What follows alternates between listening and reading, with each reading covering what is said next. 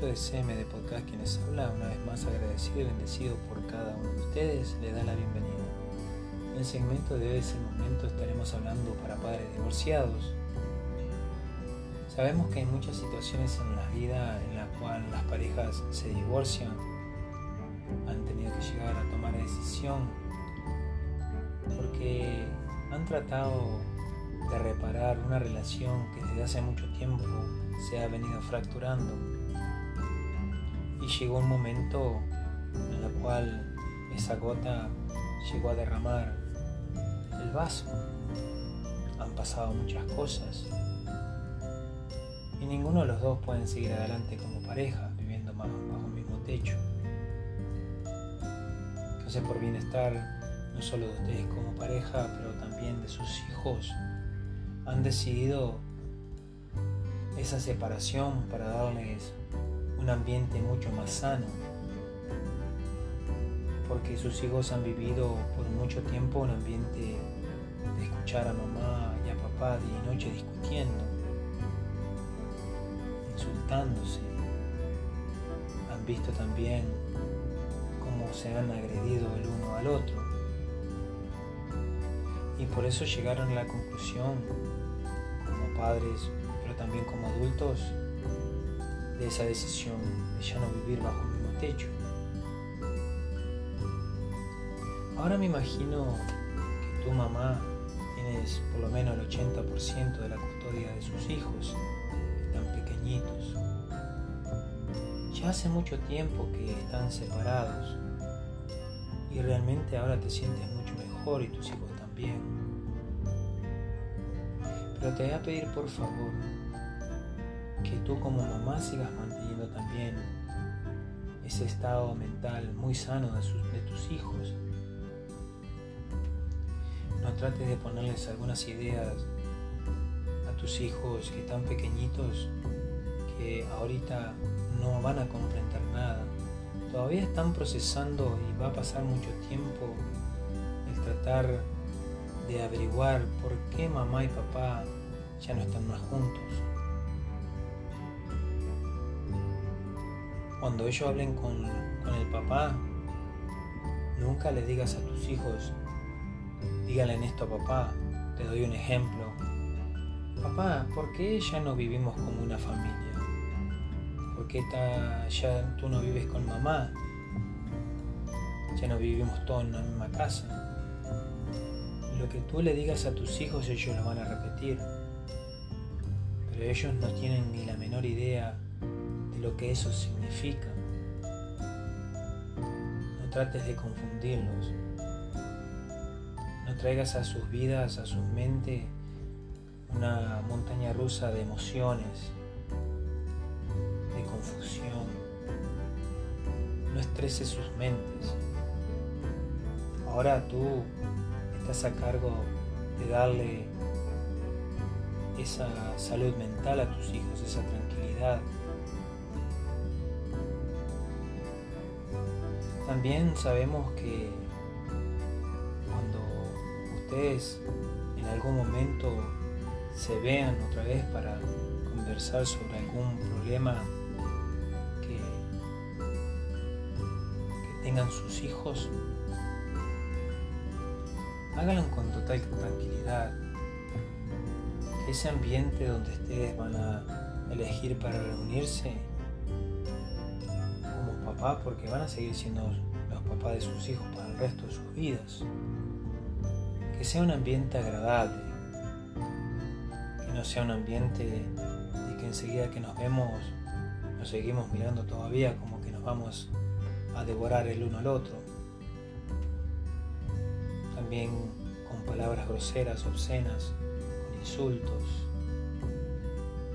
Recuerden que ellos van a seguir mirando ese ambiente de discusión, un ambiente no agradable, y se van a confundir mucho más porque a su mente van a decir, bueno, antes papá y mamá todos estábamos viviendo bajo el mismo techo y ahora que no nos vemos casi nunca o cada, cada cierto tiempo, todavía sigue pasando lo mismo.